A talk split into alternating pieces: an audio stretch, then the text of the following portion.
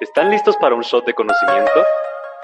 Esto es Mindshot y hoy aprenderás sobre tu mente.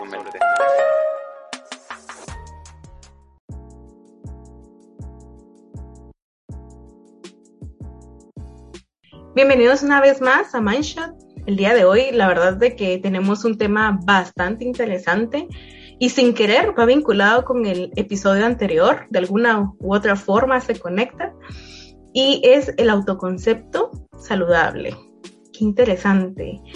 La verdad es de que para mí verlo como tal ha sido como nuevo porque en algún momento pensé que era un sinónimo de, de autoestima y en realidad no. Son términos tan diferentes y que en realidad hay tres, autoconcepto, autoimagen y autoestima. Y cada uno tiene una, una definición diferente. Entonces, no crean que estoy hoy sola, como siempre Rodri está aquí con nosotros. Entonces, Rodrigo, cuéntanos desde tu perspectiva, ¿qué sabes, qué conoces al respecto? Primero me encanta que tengamos la oportunidad de escribir qué es cada una, porque al final esto puede provocar mucha confusión. Y de hecho, antes de estudiar la psicología y que nos explicaran todos los términos, yo tenía esta idea como, bueno, autoestima lo es todo, ¿no? Y qué es el autoconcepto, ni idea. Pero sí es importante conocerla porque la autoestima se crea a partir de los demás. Tenemos el autoconcepto, la autoeficacia, y esto nos permite entender a profundidad cómo nos entendemos a nosotros. Entonces, esta vez nos vamos a enfocar en el autoconcepto. Entonces, ¿Cómo definimos el autoconcepto? Eso es lo primero que tenemos que plantearnos. Y el autoconcepto es como esta imagen que tenemos de nosotros mismos, ¿no, Lady? Y esta puede ser de cualquier tipo, tan variada como los seres humanos. Cada uno tiene su propia perspectiva y vamos a hablar, por ejemplo, de cómo se va creando, porque así vamos a entender la diferencia. El autoconcepto lo vamos formando a partir de todos los años de experiencia que tenemos en nuestra vida en general. Entonces vamos teniendo esta idea de cómo, cómo soy yo, cómo me veo a mí mismo, cómo me siento de la imagen que tengo de, de, mí mismo, ¿no? ¿Tú qué agregarías a esta definición como para hacer la diferencia de las otras? Bueno, que en realidad también agregando es que el autoconcepto también es parte de una construcción social, o sea, la percepción que la gente nos transmite que tiene sobre nosotros. Entonces, creo que va desde ahí, no solamente como lo que nosotros percibimos, porque entonces ahí eh, eh, ese, ese simple pedacito entra casualmente en los tres conceptos. Todo va en percepción a como nosotros lo vemos en algún momento, pero lo que va a diferenciar cada uno de estos conceptos que hemos mencionado con anterioridad a específicamente lo que estamos hablando ahorita, que es el autoconcepto, es el hecho que se construye a base de nuestras experiencias, número uno, y número dos, a base de las opiniones o sobre los comentarios o quizás algún comportamiento que tuvo alguien hacia nosotros, ¿verdad? Siempre también va construido por parte de, de, nuestro ambiente. O sea, realmente aquí sí va a influir mucho lo que nos rodea, las personas, los eventos y también el cómo nosotros recibamos el mensaje, porque creo que aquí lo más importante finalmente es eso, cómo nosotros recibimos la información que nuestro entorno y que las personas o los eventos nos den, ¿verdad? Acerca de nosotros, por supuesto. Totalmente de acuerdo. Y es que para todos los oyentes tenemos que entender la importancia de este tema. Si tenemos un autoconcepto que no es saludable, vamos a vernos desde una perspectiva poco realista y al final, ¿cómo identificamos que estamos con un autoconcepto no saludable? Cuando nos damos cuenta que lo que estamos diciendo está sin evidencia, nos estamos atacando, lo estamos haciendo de forma inflexible y en ese momento tenemos que replantearnos si esta forma de pensamiento nos está ayudando o nos está perjudicando.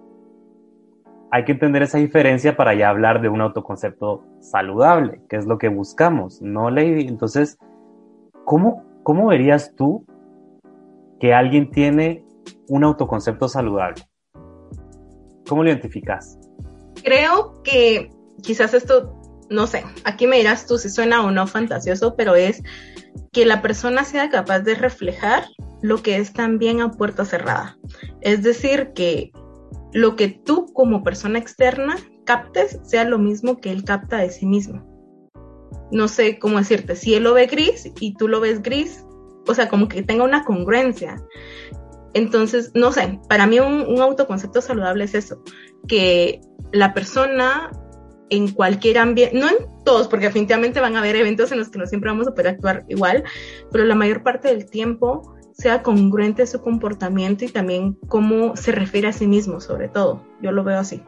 Me gusta mucho, me gusta mucho lo que estás diciendo. Yo le agregaría también a que es una persona que es capaz de no ver su situación como que es lo peor que le pudo haber pasado, que es una limitante para ya no hacer algo, sino verlo como una oportunidad. Es decir, cuando te conoces realmente desde una perspectiva realista, lejos de quejarte, lejos de pelear con lo que te tocó, vas a, ver como una oportunidad esto y decir, ¿qué puedo hacer ahora que me conozco?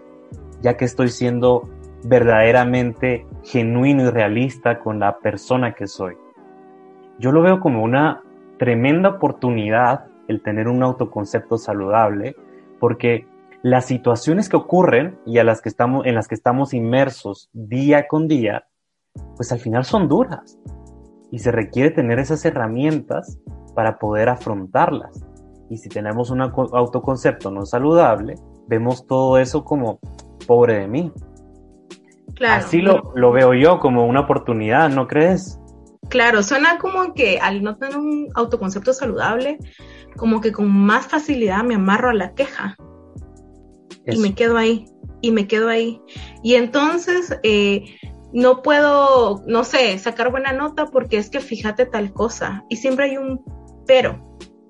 Los peros. O sea, aquí casi siempre me gusta utilizar el pero para algo positivo, pero comúnmente, como dijera el meme, nos hacemos la víctima entre nosotros, ¿no? Y con nosotros mismos. Pasa. Y quería traerlo para que se les quede esto, no seamos víctimas. bueno, sí, tenés toda la razón, no, no ser las víctimas de, esa situación y sobre todo, pues, em, una reflexión personal, ¿verdad? De todo lo que podemos hacer.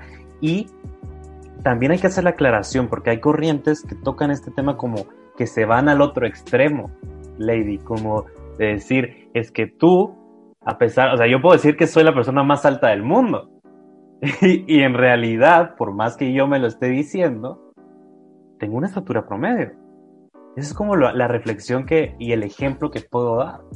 Como si yo realmente empiezo a decirme, como si sos el día siguiente, cuando ve a alguien más alto que yo, ahí voy a sentir cómo se derrumba todas las ideas no reales, irreales que he creado, irracionales, y al final el dolor también de caer en, ese golpe, ¿no? Porque no fui realista y porque una corriente me dijo que tenía que, que era capaz de hacer esto, ¿no? Al final es como, hay cosas en las que sí, pero hay que ser realistas en quiénes somos. Yo lo veo desde esta perspectiva también, porque en mi experiencia me he dado cuenta que entre más creaba una idea errónea sobre mí, tanto en el aspecto negativo como en el aspecto positivo, en el futuro, mediano, largo plazo, la caída luego de, darme cuenta que no es así es durísima. Es durísima. Y al final yo lo veo como una prevención en que cada uno de nosotros hagamos como, perdón, que tomemos un tiempo para poder definir quiénes somos y hacia dónde nos dirigimos. También lo considero parte del autoconcepto, como tener idea de que todos estos valores que yo tengo, hacia dónde se dirigen porque también es una motivación y si notamos algo, por ejemplo, que no estoy siendo amable con las personas y sé que esto me va a perjudicar en mi trabajo, en mis estudios, pues verlo como una oportunidad de cambio. Eso sí lo puedo modificar y me va a traer aspectos positivos a mi vida. Entonces, eso es algo importante de mencionar. El autoconcepto puede variar. No quiere decir de que ustedes, que nosotros, solo porque ya creamos un autoconcepto, este va a quedar para siempre, sino que tenemos esa oportunidad de, modificarlo y orientarlo hacia nuestras metas y que eso sea una motivación para cada día hacer esos pequeños cambios. Claro, y que con eso, justamente agregando un poco lo que estabas mencionando al final, es siempre mantenernos flexibles. No porque se nos diga que esto, esto y esto es algo bueno, un, un autoconcepto positivo, bueno, saludable, así tiene que ser siempre o así siempre tenemos que ser. No, también, o sea, tenerlo también implica el saber adaptarlo. Uno. Y dos, aquí va mi pregunta, Rodri. ¿Cómo podemos detectar que estamos teniendo un autoconcepto negativo y no saludable? Se siente, se, se siente en el día a día. Es cuando, cuando te encontrás teniendo emociones en las que se, que se caracterizan por ser como tristeza, de vacío, de, de que realmente no estás haciendo las cosas bien. En ese momento y cuando sos tan crítico contigo mismo, es como una bandera roja de que algo no está bien y que algo de cómo yo me veo frente a las situaciones de la vida está provocando que yo me sienta como que valgo menos que el resto. Es otro punto importante. Cuando pensás que vales menos que otra persona, ahí es una alarma, porque el autoconcepto también hace una invitación en todo esto. Y es que tú como persona ni sos más, ni sos menos que los otros. Simplemente has vivido cosas distintas, tenés características de personalidad que te diferencian de los otros y eso está bien. Pero al final el darle ese valor de que yo porque, porque he aprendido a ser responsable, eso me hace mejor persona y más valiosa, es lo que provoca que cuando yo me encuentre a alguien que es mucho más responsable que yo, me sienta cohibido o me siento que no estoy haciendo todo lo, lo que podría estar haciendo.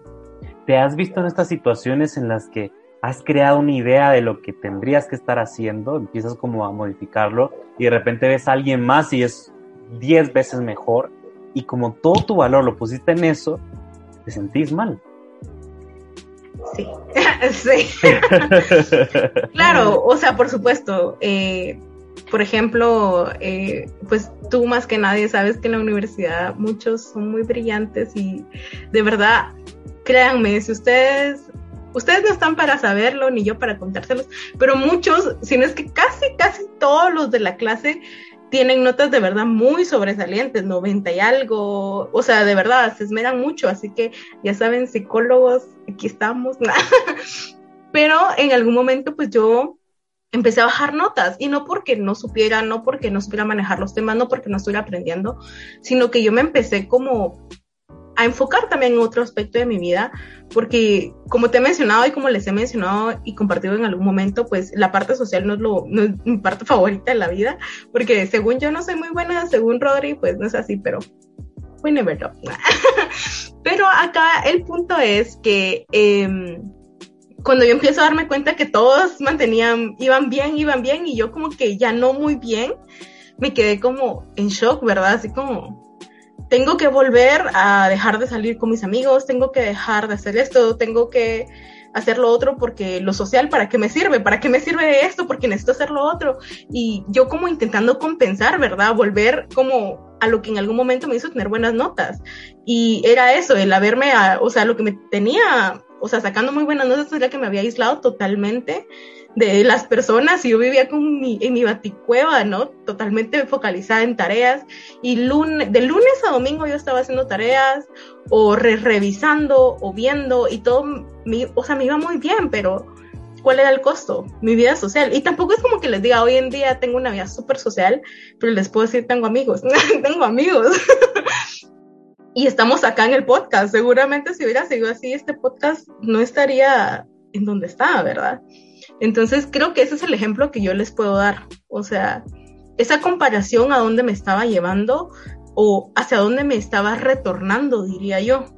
Porque, por supuesto, eh, también e, esta reflexión de decir no quiero volver a, a, eso fue porque obviamente también lo he trabajado en clínica y por eso es que les decimos una y otra vez, el trabajo personal en clínica de verdad les deja herramientas para que también en, algún momento analicen si quieren volver a lo mismo en lo que estaban o si están listos para decir, bueno, cambiemos, ¿Cómo, ¿Cómo vamos a hacer para lograrlo? Y en mi caso fue, ok, necesito de verdad como darle un balance, ¿verdad? Y en mi caso fue como autorregular un poco más eso de, está bien amigos, pero tampoco descuides tanto las clases, ¿no? Como darte ese horario, ¿verdad? Para hacer las cosas. Y pues creo que hasta el momento, de cierta forma, se puede decir que he encontrado el balance. Por supuesto, con mis amigos tenemos que hacer citas, ¿no? porque todos tenemos un horario diferente, pero hacemos citas y esa es la forma social, ¿verdad? Pero no sé, Rodri, tú, ¿cómo lo has experimentado? Muy buen ejemplo, Lady, porque la parte académica creo que es una de las áreas más que, que más generan aspectos duros en el autoconcepto. Yo recuerdo igual que al iniciar la universidad tenía esa idea que yo tengo que destacar en los cursos, tengo que destacar en las notas, en todo lo que sea académico. Llegó a tal punto que sí tenía como puesta, puesto todo mi valor en este aspecto de mi vida. Y entonces, siendo coherente con esto, cuando algo no salía bien, a pesar de que me había esforzado, sentía que no tenía valor como persona. Entonces, esa es como la alarma roja que hay que identificar y en ese momento, cuando me di cuenta, sí fue un aspecto que tuve que trabajar para darme cuenta que primero no soy mis notas, segundo, independientemente si soy buen estudiante o mal estudiante, como persona sigo teniendo valor y que siempre tengo la oportunidad de cambiar en estos aspectos. Quizá un día me, me va bien, otro me va regular y eso está bien porque siendo ser humano a veces nos equivocamos. Cuando entendí esta parte ya decía yo, bueno, Rodrigo tiene valor. Y a veces es buen estudiante, siempre está con esa tendencia y en ocasiones puede fallar por algún aspecto y está bien.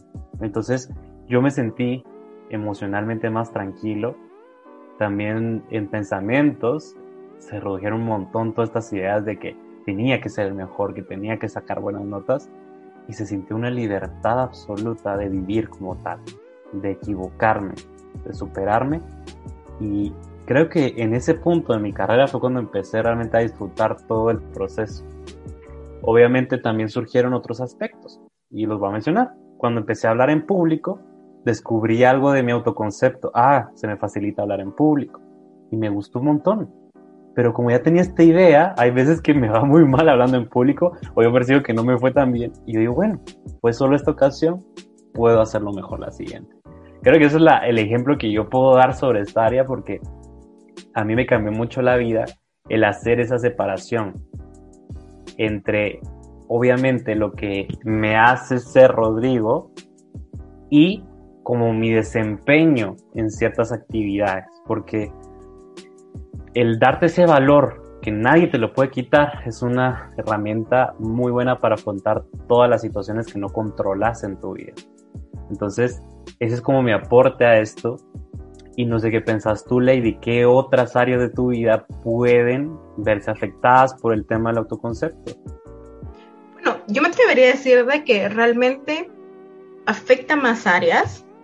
Bueno, pero ahí estamos bailando un poco más con la línea de la autoestima, porque la autoestima sí maneja diferentes dimensiones, ¿no? Entonces, pero como hoy no nos vamos a desviar hacia la autoestima, vamos a intentar focalizarnos totalmente en lo que es el autoconcepto para que conozcan bien este concepto. Eh, yo diría que realmente cómo detectarlo, porque básicamente esa era la pregunta de donde nos, de donde partimos. Y creo que una forma de detectarlo es evalúa todo aquello en donde tú dices que eres malo. Evalúa todo eso. ¿Realmente eres malo? No sé tú, pero yo en este tiempo que me he empezado a reevaluar, yo siempre bromeo, ah, es que soy mala en esto, soy mala en lo otro. Pero como hubiera hecho Freud, o sea, lo, lo voy a parafrasear y lo voy a hacer sonar más bonito. De broma en broma, la verdad se asoma. Entonces, eh, pero reevaluarlo. Y yo, y, yo les puedo decir, hay muchas cosas donde yo me quedo como, pues, pues no se me da tan mal, ¿verdad? Por ejemplo, ustedes aquí en el canal de podcast incluso han venido escuchando cosas eh, mejoradas, ¿verdad? Ya sea la edición, ya sea que estamos trabajando cada vez más en la parte de publicidad y estas cuestiones. Y son mejoras que hemos ido aplicando ambos. Aquí debo aclararle que, que ambos. Pero incluso nuestra intro, Rodri, ahora te lo voy a confesar en vivo y en directo, yo nunca había hecho una introducción. Jamás, yo nunca había utilizado ningún, ningún efecto, o sea, la verdad ustedes no, y yo, yo pensaba que iba a ser muy mala porque el audio no se me da muy bien, o según yo no se me daba muy bien, y resulta que sí, se me da pues no al 100, porque definitivamente nunca está mal siempre mejorar y dejar esa puerta de mejora eh, abierta, ¿verdad? Pero salió, o sea, es, esa prueba que hicimos para esta, esta, bueno, para la temporada anterior en realidad, fue un decir, wow, si tengo la capacidad, ¿qué más puedo hacer? ¿Qué a partir de acá, qué más puedo crear, no? Entonces, eh, como les digo, la forma más fácil de decir, ¿será que tengo un autoconcepto bueno sobre mí? Es evaluando. Eso en todo lo que nos hemos dicho que somos malos. Por ejemplo, muy recientemente yo decía, ay, es que leer un libro físico, o sea, yo no, soy muy mala leyéndolo, yo los detesto y no sé qué y no sé cuánto. Y me, hasta me frustran y no sé qué. Recientemente me estoy disfrutando leer libros físicos. Me encanta la sensación, me encanta el papel, o sea, no, no sé si sea tan ecológico, pero de verdad me los, me los disfruto al tope. Entonces, eh, evaluar eso, en qué nos estamos limitando y creo que justamente ahí es donde vamos a encontrar si realmente lo somos, porque finalmente algo que entra acá también en juego es esto del síndrome del impostor qué cosas nos estamos vendiendo que no podemos hacer y sí lo podemos hacer. Qué buen tema. Creo que al final eso nos puede realmente crear un obstáculo mental de obtener lo que queremos obtener. Porque en la vida cuando tenés esto de, que yo no soy capaz y de que no me lo merezco como tal, puede provocar que nosotros mismos empecemos a actuar de cierta manera que realmente nos afecte en el futuro. Entonces, me gusta mucho el tema y el ejercicio que planteaste porque ¿cuántas veces decimos que no somos capaces de algo o que no estamos haciendo lo que podríamos estar haciendo? Y cuando hacemos el análisis decimos, wow, yo paso tres horas practicando esto, estudiando o recibiendo clase, cosa que otras personas quizá no están haciendo ahorita como ponerte a pensar realmente en lo que estás haciendo, en todo el esfuerzo que pones en una actividad. Me he topado con pacientes también en los que su idea de que, de que no están haciendo nada es tan fuerte que se sienten con emociones muy fuertes como de tristeza, de vacío, y cuando hacemos el análisis se dan cuenta de que, wow, tienen todo el día ocupadísimo porque invierten mucho tiempo en mejorar en esa actividad que, están planteando. Entonces, cuando se dan cuenta de eso, su cara, su rostro se modifica y se ven tan felices de estar viendo como que les hubieran encendido la luz y están viendo al fin todo el esfuerzo que están poniendo y esto les permite estar más motivados, estar con esa sensación de logro que les permite seguir adelante. Entonces, para mí, ese es como el máximo logro cuando te das cuenta de que en realidad sí te estás esforzando, sí sos capaz y que tenés todavía la oportunidad de seguir adelante. Claro. Y otra cosa justamente que me resonó ahorita que mencionabas, el ser digno. Yo les voy a preguntar aquí a todos y si gustan nos pueden ahí spamear por medio de las redes sociales, por medio de los comentarios de iBox, por donde ustedes gusten. La siguiente pregunta, ¿cuántas veces has ido al centro comercial? No sé, al, al comercio que más te guste, la tienda que más te encante, y ver algo que quieres, pero entonces te entra la evaluación de, pero, ay, no lo voy a usar, pero lo querías. Y si lo compras, no lo usas porque, uy, se va a dañar, y entonces, ¿qué voy a hacer después? No solo que tan caro, cuando no usamos las cosas que compramos, es una forma de decirnos a nosotros mismos, no eres digno de eso. y les voy a decir, les voy a dar un ejemplo muy personal. A mí me encantan los post-its. Yo tengo una colección de post-its muy absurda porque me fascina todo lo que es de papelería. Y por mucho tiempo yo acumulé post-its porque me encantaban, porque yo decía, uy, no, tan bonitos, ¿para qué los voy a usar? Se van a dañar. Pero para eso son, o sea, hello, los post-its son para que los uses, se acaben y compres más. y por mucho tiempo no los usé. Hoy en día les puedo decir que estoy por ir a refilar mis, mis, post-its porque ya no tengo. Pero, o sea, eso, o sea, algo tan mínimo. Imagínense, yo recuerdo que eh, en una ocasión hasta me regalaron un lapicero de unicornio, me fascinan los unicornios. Y entonces yo, ay, es que se va a dañar y que no sé qué. Y yo no lo usaba, lo cargaba en el estuche y entonces empezó a manchar. Y yo, yo como, ¿por qué se me está manchando si no lo he usado, verdad? Entonces como que entro en el freak, ¿no? Y luego caigo en, en, cuenta, ¿no? De que he dejado de usar las cosas porque no se dañen, pero igual el tiempo las va a dañar. Las cosas están para usarse, para dañarse y un día desecharlas. Entonces, sos digno de usar esa blusa que decías que era para una ocasión especial. Esta blusa es especial porque va a estar en ti. Mm. Ese par de zapatos que te encanta van a ser especiales o van a ser hermosos, no porque te hayan costado 10 mil dólares o porque sean Louis Vuitton. No, son especiales porque están en ti. Son especiales porque el valor no, no se lo da el costo o lo que representa, el valor se lo das tú. Entonces, que así fuéramos con nuestras habilidades, que dijéramos, ah, no, no voy a hablar en público porque mejor no voy a evitarme ¿Me entendés? Como haciendo una, analogía. ¿Te imaginas como la oportunidad que te estás perdiendo cuando decís justamente eso de tú, de tus habilidades o las capacidades que tienes como persona? Y es fuerte pensarlo. Ahorita que estabas describiendo los posts, yo dije, ¿cuántas veces no somos así como seres humanos? ¿Cuántas veces nos decimos cosas como, no, mejor no la hagas? Porque tal vez incluso puedes llegar a pensar, porque no sé, no quiero destacar, no quiero equivocarme, no quiero que se dañe esta parte de mí tan valiosa. Me explico como al final somos seres limitados en tiempo y como para todavía desperdiciar esta oportunidad, creo que lo único que nos lleva es como ese vacío de, bueno, estoy protegiendo algo, pero en realidad no lo estoy aprovechando. Y bueno, ahora, para continuar, Rodri, para que no nos quedemos casados en el mismo espacio, me gustaría que me comentes si tú tienes alguna estrategia o alguna propuesta para el público sobre cómo puede mejorar ese autoconcepto. Yo lo primero que aconsejo en este aspecto es hacer el análisis de cómo nos encontramos. Y eso podemos hacer la actividad que tú mencionaste, que es describir en qué aspectos pues consideramos que no somos tan buenos o no nos está yendo tan bien para y dar evidencia. Sobre todo la evidencia es clave en estos temas, porque hemos creado una idea sobre lo que nosotros somos. Y si nosotros empezamos a debatirla solo porque sí, la mente va a ganarnos en todo sentido. Lo primero es evidencia de todo lo que planteamos.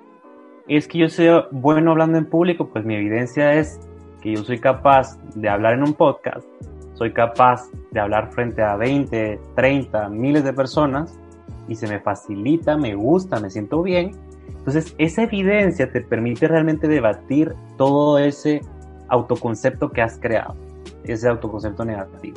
Lo siguiente es una actividad muy bonita, que es utilizar el espejo. Ya que tenemos todo este análisis, podemos hablarnos al espejo y decirnos las cosas que observamos. Al principio es difícil. Yo cuando empecé a hablarle al espejo para hacer mis presentaciones y para plantear estos ejercicios, yo no me podía ver los ojos es muy difícil y no nos enseñan a hacerlo. Pero cada día que practiques este ejercicio, te vas a volver ese mejor amigo con el cual puedes hablar y decirle, mira, es que yo sé que tú te esforzaste en este aspecto, date cuenta de todo el empeño que le has puesto a esta actividad, de todas las horas que has invertido, de cómo la gente está más feliz, de cómo la gente nota tu compromiso. Entonces, en ese momento, cuando yo lo digo, empiezo a creerlo todavía más porque siempre está esa idea de, ay, si me lo dice alguien más, lo dice por amar, porque es amable o porque tal vez, no sé, quiere agradarme o lo que sea, pero lo importante es que nosotros también lo digamos. Aceptemos cuando la gente nos da eso, cuando nos dice, mira, te noto comprometido, aceptarlo, aprender a aceptar y luego también decírnoslo en el espejo. Si nosotros vamos a vivir, lo más seguro es que solo nosotros nos vamos a acompañar hasta el final de la vida, porque la, a veces cambiamos de amigos, cambiamos ciertas situaciones, de personas que no tienen relación con su familia. La idea es que nos volvamos como ese espacio seguro en el cual podemos hablar y con evidencia decir quiénes somos, qué estamos haciendo y empezar a buscar esa perspectiva más realista. A mí esta actividad me ha ayudado mucho y es la que propongo ¿Se te ocurre agregar algo más como este proceso? Claro, justamente em, yo lo uso mucho en clínica, lo he aplicado en mi vida y justamente muy, muy, muy hace poco lo utilicé, tenía que dar un taller y yo siempre he dicho, no, es que soy muy mal hablando en público y que no sé qué. Y Rodri es el, testigo número uno de eso, que siempre ando diciendo que soy muy mal hablando en público. Pero eh, porque me ganan los nervios. O sea, ustedes no lo saben, pero hacemos como mil cortes porque yo me equivoco mucho.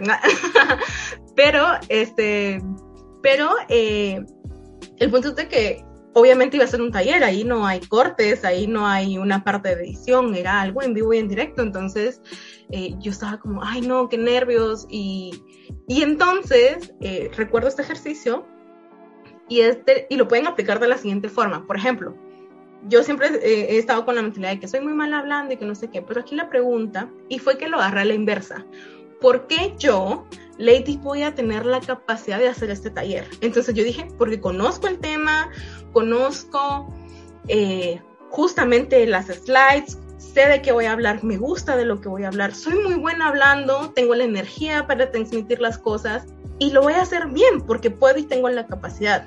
Entonces, aquí, aquí la clave es decir la frase como que si ya lo vas a, ya lo hiciste o vas a hacerlo bien. Por ejemplo, si tú dices, soy muy malo manejando, dígatelo. ¿Por qué es que voy a manejar bien hoy? Ah, porque conozco, eh, no sé, las, mm, la señalación, eh, uso correctamente las luces, uso el cinturón, conozco cómo manejar, conozco hacia dónde voy. Entonces, como plantearlo desde ahí porque finalmente muchas veces decimos, no, es que no puedo, no sé, a saber. Pero nuestra a nuestra mente le encanta explicar las cosas y entonces la misma mente, tu propia mente te va a dar la información que tú has estado evitando aceptar y es que tienes la capacidad de hacer las cosas. Entonces, agarras lo que dices que no puedes hacer, le das la vuelta y dices, ¿por qué es que sí lo puedo hacer? ¿Por qué es que sí puedo, no sé, ligar con alguien? Si es que en este momento tú dices, quiero salir, conocer a alguien, ¿por qué sí puedo hacerlo? Ah, porque soy gracioso, porque esto, por lo otro. Tú mismo te vas a poder contestar y es donde tú mismo vas a ser capaz de darte cuenta que todo el tiempo estuvo eso ahí, pero no lo habías reconocido. Es que eso es lo que pasa que es muy fácil tomar los comentarios negativos de que te dicen una vez, ah, es que lo hiciste mal y pum, eso te tira. Hay una frase que me encanta de alguien que conozco y le tengo mucho aprecio y que siempre dice, a las cosas que no te contribuyen, dile interesante punto de vista. No le estás diciendo, no me importa lo, o sea, de cierta forma sí estás diciendo, no me importa lo que dices, pero también estás diciendo, no me voy a quedar con eso. Es como un next significa, está bien, esa es tu opinión, pero esa no es la mía. Y no siempre todo lo negativo que te dicen significa que te lo tengas que dar. Porque si no, simplemente hacemos que nuestro autoconcepto se nutra de cosas malas. Pero entonces, justamente se aplican esto que yo les acabo de comentar, de darle la vuelta. ¿Qué podemos hacer? ¿Qué voy a hacer? Y si dices en ese momento como que no, entonces planteatelo más a futuro yo lo hice también en esta ocasión del taller y dije, ¿por qué este taller va a salir bueno? Utilicé otra palabra, pero creo que no la puedo utilizar acá. Y yo dije, ah, por esto, por esto, por lo otro, porque me equipo, por eso. Y empecé a contestarme. Y finalmente el taller, yo no estoy para presumirles, pero sí les voy a presumir y es que quedó top. Quedó muy bueno el taller. no me equivoqué y no me ganaron los nervios, que yo pensé que me iban a ganar. No titubeé no pasó nada. Entonces, les cuento esto y esta estrategia porque la aplico en mí, porque me encantan los resultados y que finalmente es acceder a lo que ya conocemos. Solo que no, hemos no nos hemos atrevido a decirnos a nosotros mismos, acepto lo que soy, lo que tengo y ya,